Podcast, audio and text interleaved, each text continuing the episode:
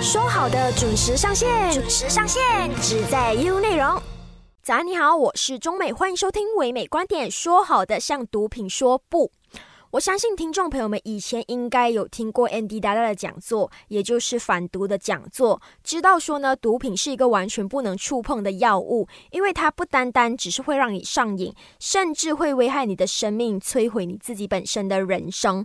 那来到现在这个时代呢，我们不仅要远离毒品，我们甚至呢要提高警惕，因为工业跟科技的发展嘛，这个时代呢不仅仅是只有传统的毒品，甚至呢已经演变成了一些新型的合成。毒品，所以你非常有可能在你缺乏警惕的情况下呢，不小心误食了一些新型的毒品。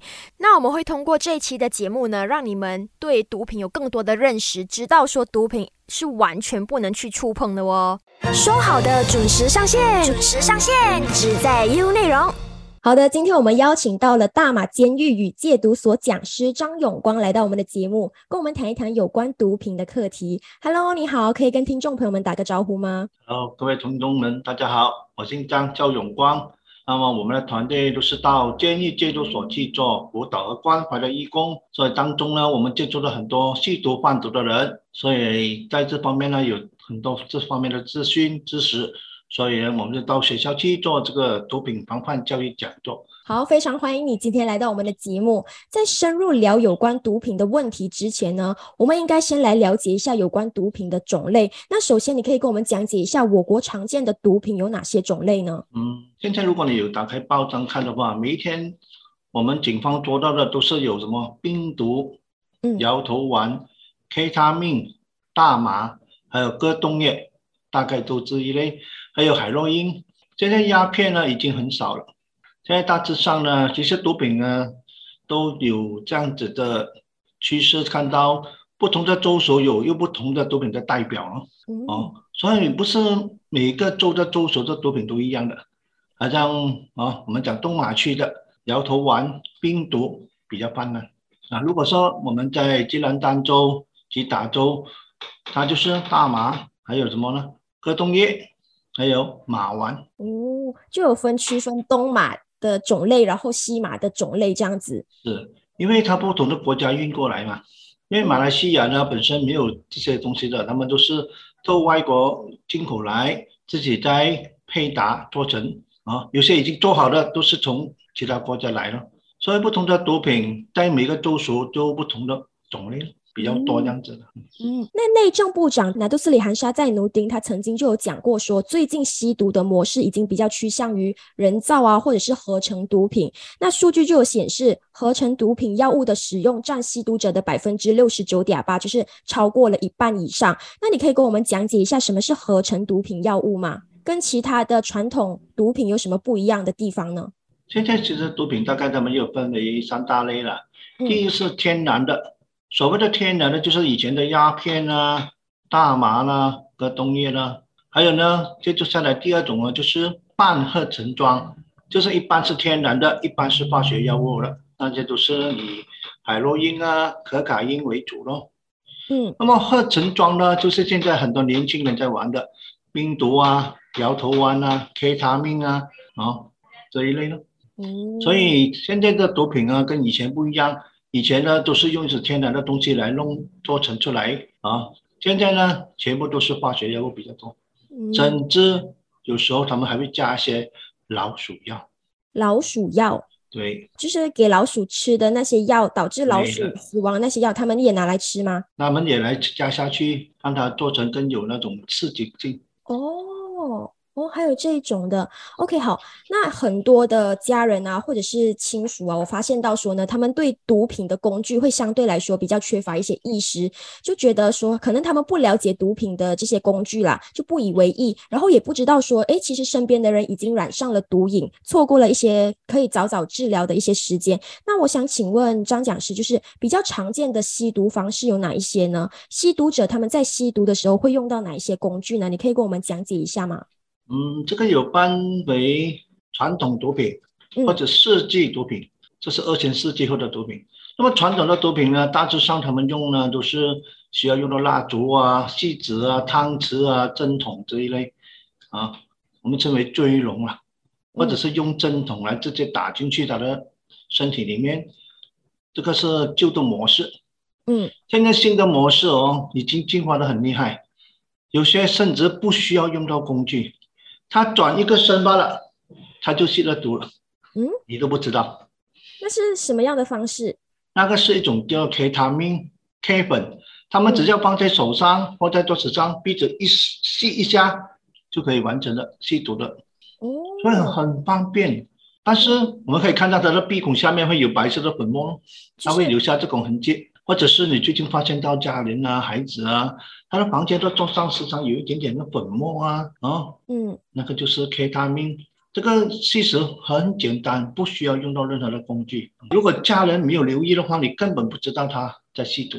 嗯，那么另外一种呢，就是冰毒。现在冰毒呢，他们用的工具呢，大概是个水瓶，会插两个管。嗯哼，很多时候他们会跟你说，这个是科学用的一种化学工具，或者他会跟孩子父母讲，这个是古董来的，因为有时候他们用那些龙啊、凤啊、啊那个瓶啊。来插些管下去，用来吸毒，他会跟你说这个是古董来的。因为有些父母们呢，他没有看过这些东西，不知道吗？嗯，所以孩子讲心，他孩子心想什么什么，你不懂，你才是古董啊！他说，啊，所以很多父母们呢，他们有时候没有接触到这方面的资讯，他们不知道，所以以为孩子讲那个是古董，就是以为是古董，或者孩子跟他说这个是装饰品来的，美不美？很美嘞，他们会做到很美观。当你给去欣赏，好像做到一个装饰品放在那边，哦，在房间放，但是它是用来吸毒用的工具，大概都是吸冰毒用比较多，嗯，所以不同的种类，他们用不同的方式来进行啊。好像大麻，有时候他们会塞在香烟里面啊，你们不知道啊？哦，啊，好像现在很流行什么吸电子烟，对吗？嗯嗯，你你相信吸电子烟都可以吸毒吗？哦。就是可能那个电子烟里面的是毒品来的。对了，因为其实你知道我们马来西亚还没有流行吸冰吸这个电子烟的时候哦，那个囚犯跟我说啊，哎呀，我们十年前已经拿来吸毒了咯，现在你们才报道。他说，他唱什么下去呢？大麻油啊，你不知道。现在最近警方还捉到加什么下去？摇头丸的水溶性的毒品在里面。所以这些。工具，你看随街都有，随时你都看到。但是你不懂的人，你根本不知道他在吸毒。对，因为很多大街上大家都可能你看到有十个、有五个年轻人都在吸电子烟，但是你不知道说，哎，里面其实是毒品。是啊。哦，OK。那有些方便到这样子的程度。那有些人就会觉得说，哎呀，只吸一两次啊，不会上瘾。那其实吸食少量的毒品是没有事情的吗？OK，很多人有时候我会问他们一个问题：十五 gram 的毒品少吗？嗯，少，少。但是就是从这十五根开始哦，可以搞到他家破人亡、妻离子散，还有毁了自己的前途。很多吸毒者，我在戒毒所，他们都跟我说：“老师，以前老师叫我来来来试一下，不会上瘾的。”我就玩一下喽，不会上瘾的吗？但是今天我在戒毒十多年了。是啊，试一口是不会上瘾啊。问题有些人试了过后，就觉得这感觉他对他觉得很舒服，他就想继续再吸，那个就是第二个阶段啊。第二个阶段他偶尔才会吸，啊，第三个阶段心情好又吸，心情好不好又吸，尤其是面对自己的生活压力啊，或者生活的逆境啊、不顺境的时候啊，他们就要想到拿这些来解决他的情绪问题。这样子下去之后，不断在使用，他们就会进入第四个阶段，成为成瘾者，就是吸毒。所以戒毒所我们有分四个阶段，就是这样来分别咯。不是说你吸一次就是吸毒者，不是。你每一天都要使用的时候，你已经是一个吸毒者了，成瘾者了。明白。都是从那一口开始啊。嗯，就好像吸烟这样子，可能我吸第一口的时候，我觉得哎，好像感觉还不错，我就会时常的吸去吸，然后再到最后的时候，可能就会上瘾这样子。但是他们还不知道一件事情，就是毒品会让你上瘾啊。它不是让你吸一两次之后就没有什么啊，但是这种东西会让人上瘾，会让你时常要吸。为什么呢？因为当他不吸的时候，他会觉得好像死气沉沉，好像心情很乱。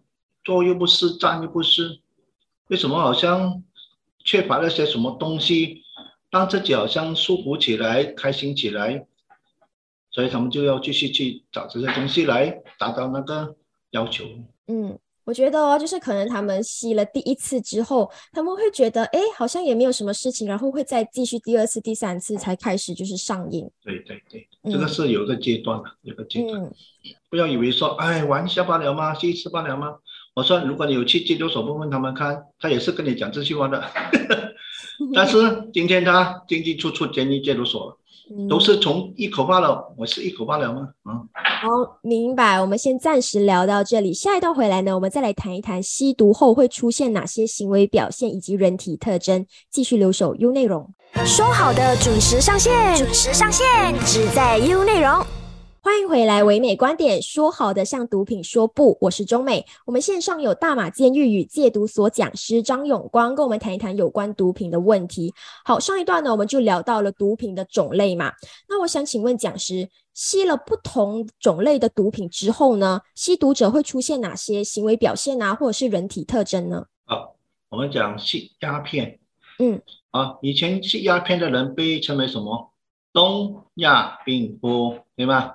为什么呢？因为这种毒品几个小时在家使用是没有吸就会很辛苦，躺在那边好像个病人这样子，所以被称为东亚病夫。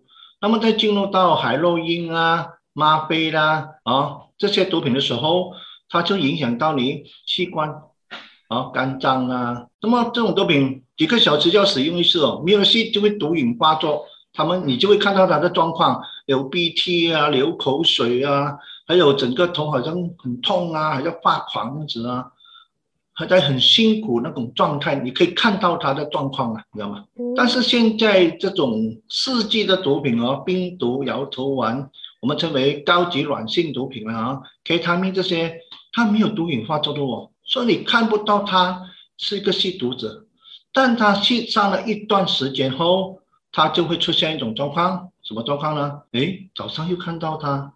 半夜去小便就看到他，好像不用睡觉这样子的，因为他们吸了这种毒的人几天可以不睡觉的哦。啊，当一下子又看到，哎，早上又睡觉，晚上又睡觉，那么奇怪的，不用吃饭的，他们可以几天几夜在那边睡觉。当那个啊没有吸毒的时候，再严重一点的时候，他会时常跟你讲一些幻想幻觉的话。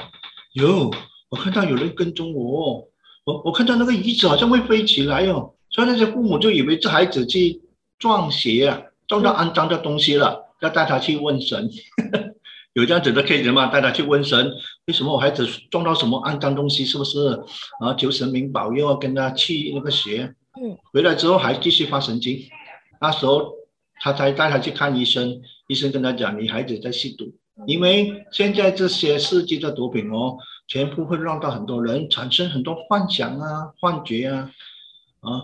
或者出现精神状况啊，还有精神分裂啊，所以那时候你发现他的时候，他应该吸毒的时间已经好好长一下了，最少都有一年多，他才会出现这种状况。嗯，所以现在世界的毒品跟以前的毒品不一样，所以他们就跟你讲，我们现在吃的是药物，不是毒品 啊，所以我们没有毒瘾发作的，你看。他们都用这种方式来去宣导你们，让你们去死。但是一段时间后，你看到他走路都没有力，又时常发神经，又时常脾气暴躁，还有时常有很多讲很多话，讲那些幻想幻觉的话。所以那时候你才知道他已经吸毒。嗯，那他的身体方面会有哪些特征吗？就是可能他会比较瘦啊，或者是比较胖啊，还是他的脸部会怎么样吗？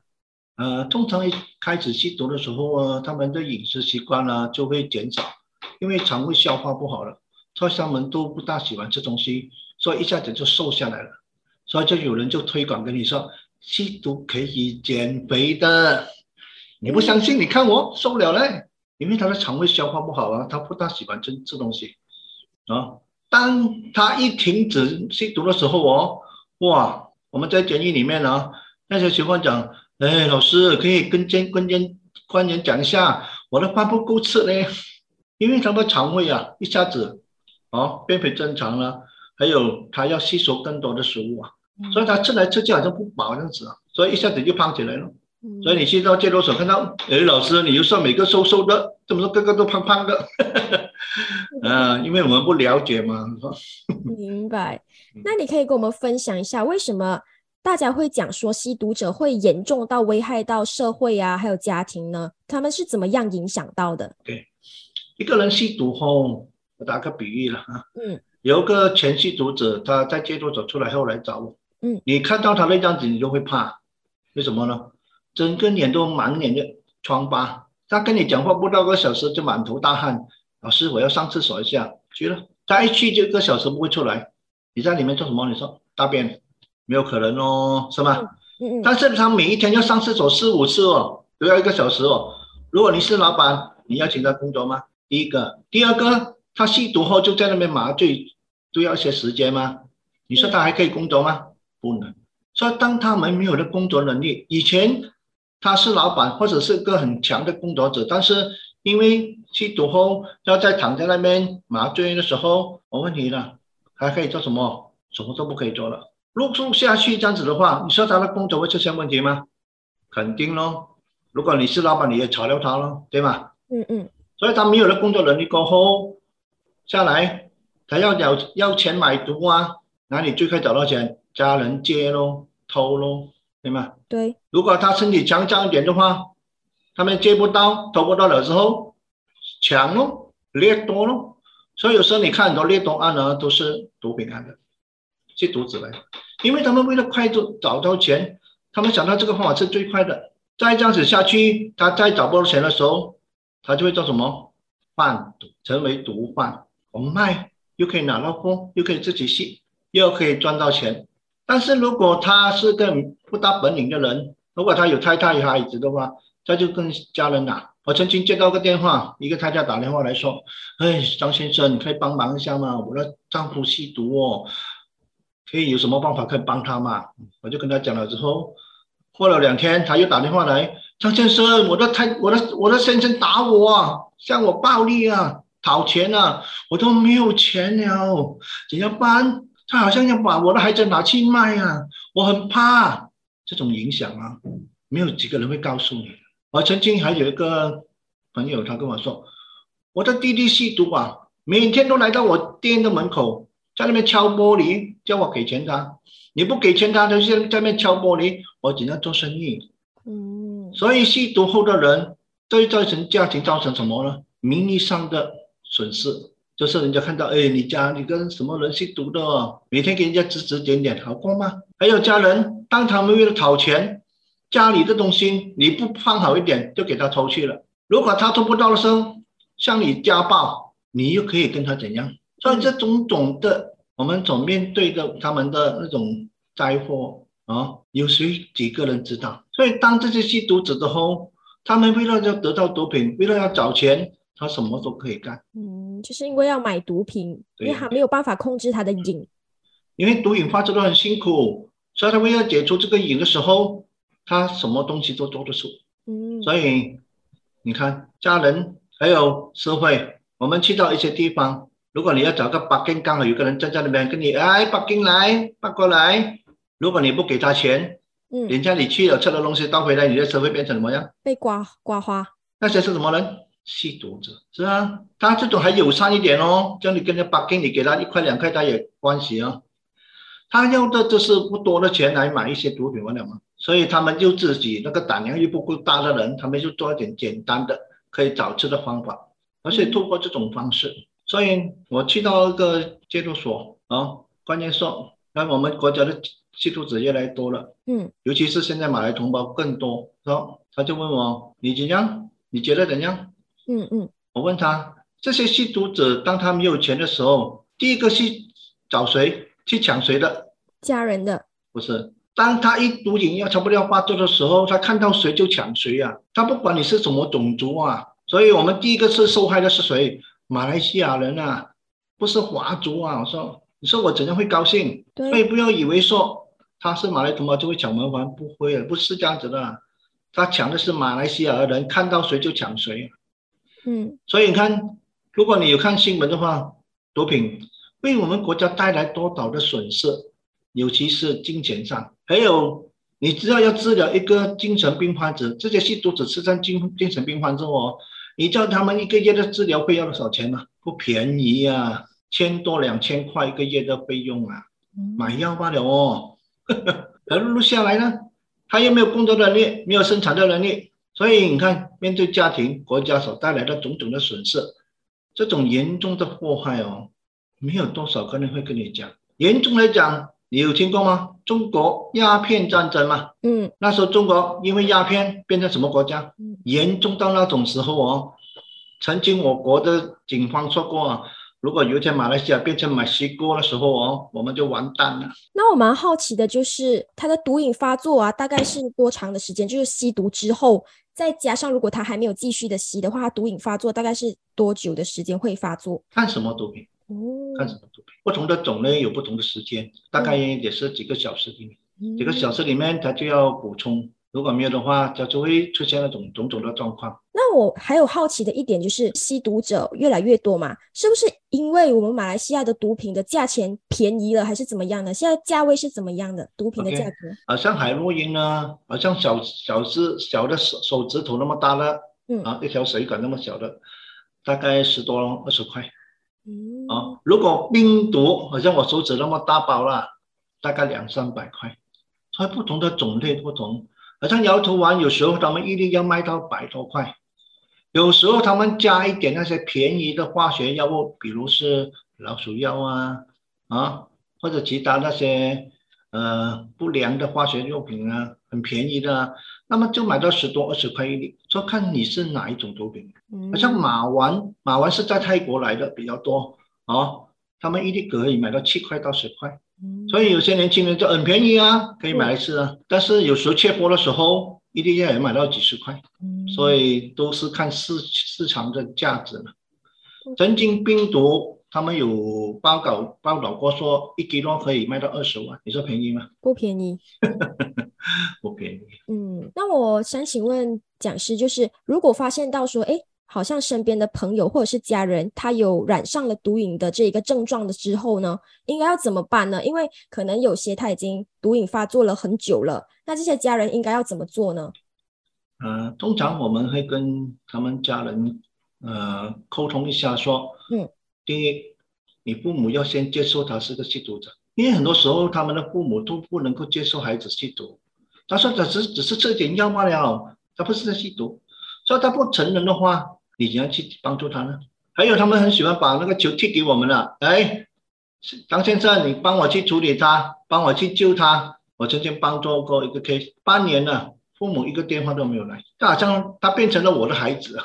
嗯。哦，所以我们说，如果父母家人不配合，成功率是很低的。所以第一个就是要父母家人先配合。我们会引导他，第一，你找个他最熟悉、最听的话，跟他就交好的朋友或者家人，去跟他谈你现在的状况，哦，去帮助他。那么谈好了之后，接下来我们会有两个选择，一个就是送去他们政，我们现在政府的。自愿戒毒所，现在我们政府每个州属都有一个自愿戒毒所，叫呃医疗 Q and K 的一个中心，全国都有啊，可以送他们去自愿戒毒，大概半年，免费的，不收钱的，还有不会留下案底的，他是自愿来戒毒，所以他们自愿来帮助他们，不留案底，不收费。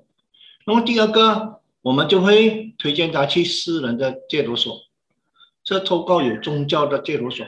来帮助他戒毒。那么有时候家人说：“现在怎么办？”现在呢，他还没有被推荐这两个之前，如果你劝他不去，嗯，没有办法之下，我们还可以找一个部门叫 AADK 国家反毒机构，他们有一个中心，你在网上去打 AADK 就可以找到，他每个州属都有他的电话，你可以联络他，叫他官员来跟他谈，要求他去戒毒，甚至可以叫他来抓他。嗯有时候哦，我们要狠心一点。为什么？因为现在的毒品不像以前的毒品啊，这种毒品会随时让你家破人亡。所以呢，我们就鼓励他们这样子来进行这种方式去帮助这个吸毒者。那我想请问，就是戒毒要需要多长的时间呢？嗯，其实真正的戒毒时间哦，大概是十天八天，那是看什么种类，也是要看什么种类。那么一般我们马来西亚的戒毒所呢？他们吸的都是海洛因比较多，嗯啊，所以他们被抓到进去里面的时候，他们会关在一个房间，大概十天八天自然排毒。当他们身上的毒全部排完后，他就会变成一个正常的人。嗯那么为什么他出来后又继续再读呢？因为他的思想没有改变，就好像比如你很喜欢吃猫山王，你一看到猫山王你会怎样？一定会买来吃。他们就是没有戒除这种瘾，就是心瘾，身瘾在戒毒所十天八天你就处理完了。接触下来呢，他们会在戒毒所里面一年两个月，就是要透过这个训练培训解除他的心瘾。但是很多时候，他们这些吸毒者呢，在里面都不大爱上课，不大要学习，嗯只是好像来避里避难一下喽，被捉到嘛，没有办法喽。所以他们的心瘾没有解除，嗯思想没有改变，所以他一出来，他就跟我说，我第一时间就是要去吸毒。但是他在那个戒毒所里面，他就是被关在里面八到十天嘛，就是单单关着他而已，给他自动排出，没有进行任何的治疗，对吗？那他不会觉得很痛苦，他还会想要再继续去吸毒吗？所以会毒瘾发作咯，有时候太辛苦。以前的毒品呢，纯度很高哦，他们在这十天里面是最辛苦的，因为毒瘾发作的时候啊，又飙汗啊，又发冷发热啊，所以又头痛啊，滚来滚去，会那几天啊。但是现在的毒品呢，都不像以前那么纯了，都加了很多东西了，所以他的瘾呢就没有那么厉害，只是偶尔发发冷啊，发发热啊这样子啊。或者排一下肚子，哦，肚啊大便多一点啊，排出那些脏物这样子啊，嗯，都没有像以前那么辛苦了。嗯还有，如果现在的四季毒品呢，他们睡觉罢了啊，或者有时会自己讲话啊，自己唱歌啊，那种幻想幻觉出现罢了。哦嗯，那么这一类呢，他们都会送他去做精神科做治疗。嗯，所以思他戒毒之后，思想教育是很重要的。对的。嗯所以为什么我们要进去戒毒所监狱讲课，就是希望透过宗教感化他们，啊，净化他们，希望他们的身心啊可以真正的改过来。嗯，戒毒之后他已经戒了毒嘛，那他之后会有哪些后遗症吗？就是可能毒品残留在他的身上，还是怎么样的？看什么毒品也是，如果海洛因、鸦片、大麻这类呢，他真正戒除后，身心都会比较容易复原，因为他的思想没有受到很大的影响。那么，如果是冰毒这些高级软性毒品的 K 他命啊、摇头丸啊、马丸之类的哦，他们很多都是伤害我们脑神经，所以他们将来会出现很多精神状况，所以只要透过精神科的治疗，需要可能一间比较长的时间，因为都是脑神经不容易治疗，对吗？嗯那那刚才那些传统毒品，或者是身心的一些状况罢了，脑神经没有出现很大的问题，所以他们要复原的机会很快，也很高。但是这些刺激的毒品呢，真的不要碰，因为它所带来的那种影响啊、后遗症啊，会长达很长的时间。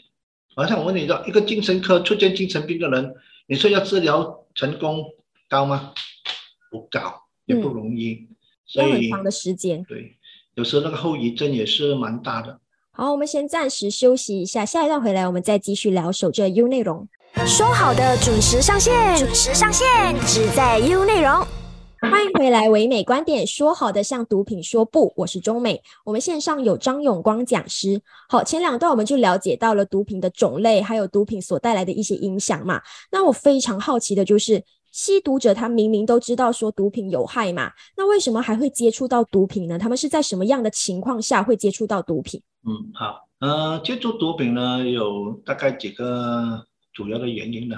嗯，第一个就是无知好奇，诶，看到吸到好像很爽那种哦，哇，看他好像很 happy 哦，我也试一下咯。这个是无知好奇，他不知道这个里面是用怎么做，他很多人不知道毒品是用什么做的，嗯明白吗？还有现在的人跟你讲，这个不是毒品，这个是药物啊，吃了让你很兴奋的药物，不是毒品来的。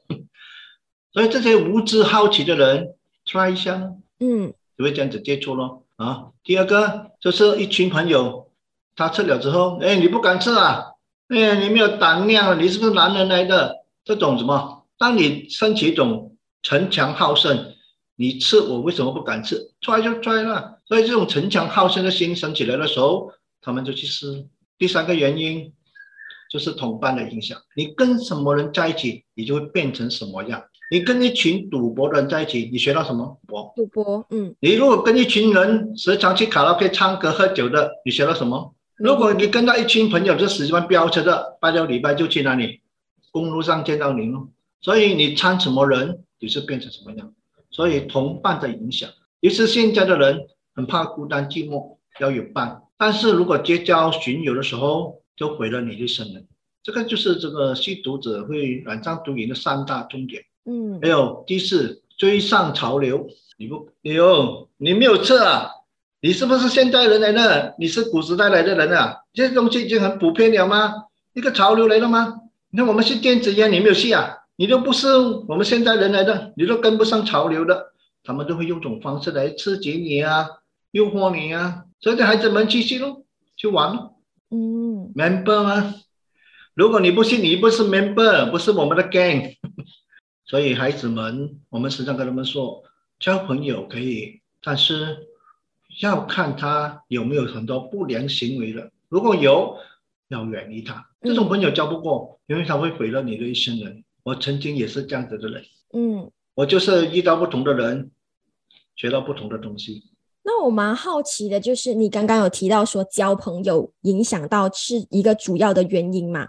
那是不是代表说现在的吸毒者很多都是比较偏向于年轻人呢？逐渐年轻化，因为现在的工具刚才讲了电子烟嘛，尤其是现在的电子烟，你看一下子啊，几年半了，我国都有多了几百万人吸啊，但是里面有多少人因为吃电子烟里面还吸毒呢？政府有捉到多个？有真正有去抓吗？没有啊，因为你没有办法知道他是在吸毒。警方哪里在控？每个要去检查，你这一天要检查的话，有多少人要给你检查？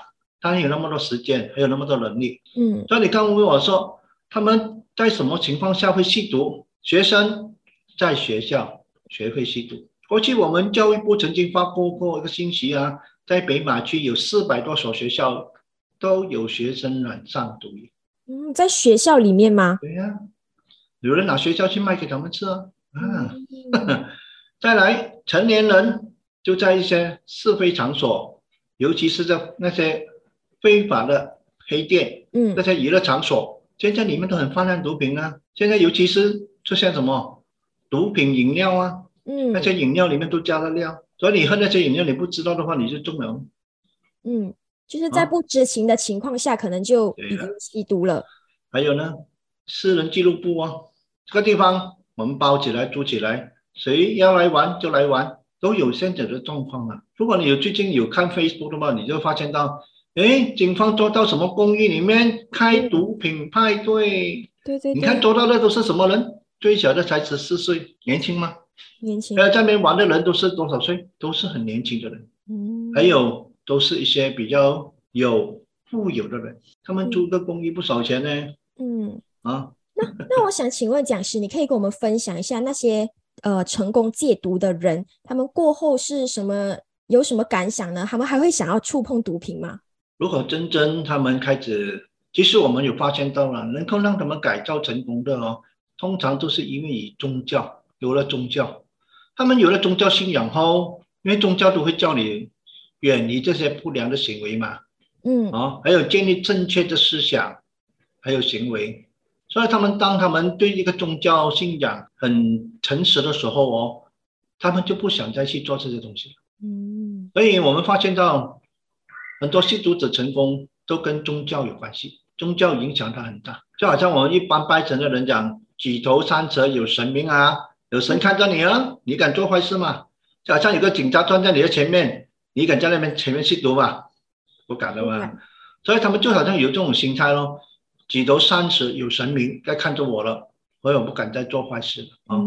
除了他们除了不做坏事哦，他们还反过来去推动学校反毒讲座，还有到社会去宣传毒品的危害。我认识好几个啊，都是因为过来是吸毒贩毒的人，他转变后，他开始现在去做这个社会的福利公益工作。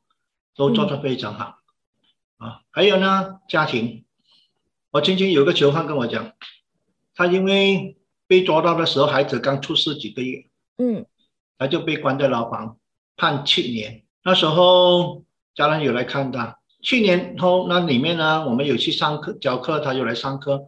他出去的时候回到家，很感动，他的太太还带着孩子照顾他的两个父母。我说，就是看到这种情形之下，我不忍心再去做坏事了，再去做这些不应该做的事情。所以他现在做回正常，养育增加了。明白。好，那根据数据呢，我国去年啊，每天平均增加十七名新的吸毒者，那毒品滥用的情况越来越严重嘛。那来到节目的尾声，就想请问讲师，你认为说有什么实际性的行动可以减少大众触碰到毒品，或者是说对毒毒品产生一些恐惧感吗？啊，好，其实我问你。你说国家的毒品严重吗？严重。那么请问你，你听过一月到现在，你有听了几场的反毒讲座？没有，没有啊。通常是学校才会有，对吗？嗯。那么社会人众不需要吗？需要。但是你一月到现在一场都还没有听过哦，是今年罢了哦。嗯。但是我问回你，几年前听过这个讲座？中学的时候。中学到现在好多年了哦。嗯。但是以前的毒品到现在的变化极大，你知道吗？嗯。很大。我就是听你讲了之后，我才知道说，哎，现在电子烟里面可能也是藏着毒品。嗯，对呀，很多老师跟我说，我都不知道。他说，所以你看，很多在不知道一些情况之下就染上毒瘾了。那么严，我们每个人都说毒品严重。嗯，但我们国家反毒机构，还有我们社会国家团体企业，有多少人在推动做好这个反毒防毒的？讲座知识传达给我们社会大众。反正今天你听到了之后，你知道了哦。喂，如果有人诱惑你去电子烟，你也会想一下里面有没有毒品，对不对？对。但是如果你今天没有这个知识，人家说哎，电子烟不了吗？水果味来的，你试一下，你就中了哦。所以我们讲，如果要帮助国家怎样去减少这个吸毒者和毒品，我们国家还有社会大众要时常举办反毒防毒讲座。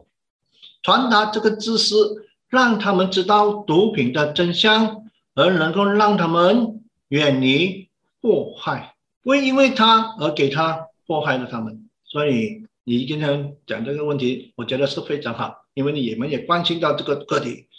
我们国家真的要很努力，多做宣传，团体社会大众多办这个防范教育讲座，让更多人认识到毒品是怎样。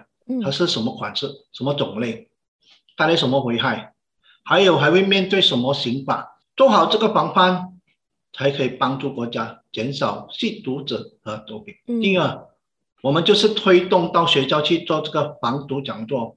我时常问跟孩子们说，今天我们的讲座接近尾声了，我们刚才那个反毒宣言最后两句还记得吗？由我开始向毒品说不。今天你们每个同学成为我们国家的反毒小英雄，我们国家将来一定可以减少吸毒者和毒品，就是因为由你们开始，因为你们还没有染上毒瘾啊。嗯，哦，我们还跟他们说，你们要记住，多参与公益活动，多学习建立自信，多接触大自然界，要多去这些大自然去去玩。不要时常去那些不三不四的地方玩，那么你碰到毒品的机会就减少了吗？所以我们说要帮助国家，我们是透过这个方式，让孩子们建立起这个正确的心态，将来我们国家就可以减少吸毒者和毒品了。但是我们这个口号喊得很响，但是做的人很少。要举办这个团体的人或活动的人也是很少。我也呼吁社会大众，如果你们想要办这个活动，毒品防范教育讲座也可以联系我，所以现在我已经去了七百所学校演讲，在 MCO 期间哦，我还在线上为两百所学校演讲过了。我们相信，透过教育是最好的方法。为了帮助国家减少吸毒者和毒品，我呼吁社会大众多办毒品防范教育讲座，来协助我们未来的还没有吸毒的人。了解毒品的危害，不给他陷害。好，今天非常感谢讲师来到我们的节目，跟我们谈一谈有关反毒的课题。非常感谢你，谢谢你。好，感谢大家，谢谢。请大家爱惜生命，远离毒品，向毒品说不，继续留守 U 内容。唯美观点，每逢星期一至五早上九点，让你知多一点，只在 U 内容。